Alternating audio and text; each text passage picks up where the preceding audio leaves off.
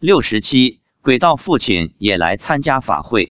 发表日期：二零一零年十月二十九日。八月二十九日星期日，登山归来时，妻子告诉我，今天来了四万人，其中一万是比丘尼，参见一万比丘尼听法求超度。在一万比丘尼听法求超度中，提到了比丘尼也来听我们念诵大悲咒。这些比丘尼到底听了多久？什么时候离开的呢？这里做一个简单介绍。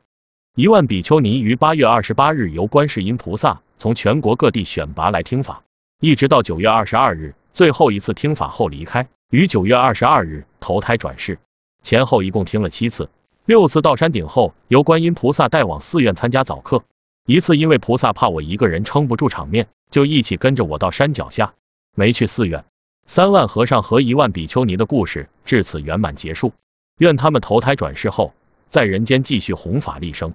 妻子说：“今天看到我父亲也来了，他是在我们登到半山腰的时候出现的。佛祖在山顶出来，跟着下山到一半时便离开了。”妻子说：“我父亲也是下山到一半，佛祖一走他也走了。从此以后，我们在登山时经常看到我父亲前来这里听闻佛法。再后来，他还带了同村的几个人一起来听，而且越来越认真。父亲生前对我母亲学佛念佛不闻不问，不反对也不支持，随缘。”所以去世后亦有机缘，就能信受佛法。现在终于也走上了学佛闻法的道路。父亲现在基本上每次都来。我曾问妻子，来听法的几万众生知道他是我父亲吗？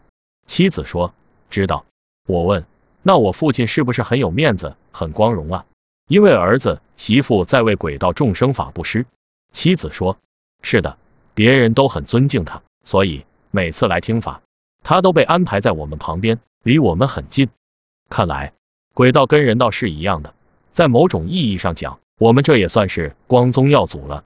你看，父亲来听法，轨道众生尊重他，尊敬他，安排的位置紧挨着我们，我相信父亲应该也很自豪吧。我还让妻子问观世音菩萨，我们登山时要不要每次带领众生忏悔、发愿、回向？观世音菩萨说不用，念大悲咒就行了。看来真像大德所说的。佛教重实质，不重形式。此后，我就很少念忏悔、发愿、回向文，一路持诵大悲咒，希望把省出来的时间多念几遍大悲咒给众生听闻得益。针对有的寺庙是如是道三教合一，或者道观里也供着观世音菩萨，妻子在回家路上还说，观世音菩萨不太喜欢道观，因为他们供荤腥。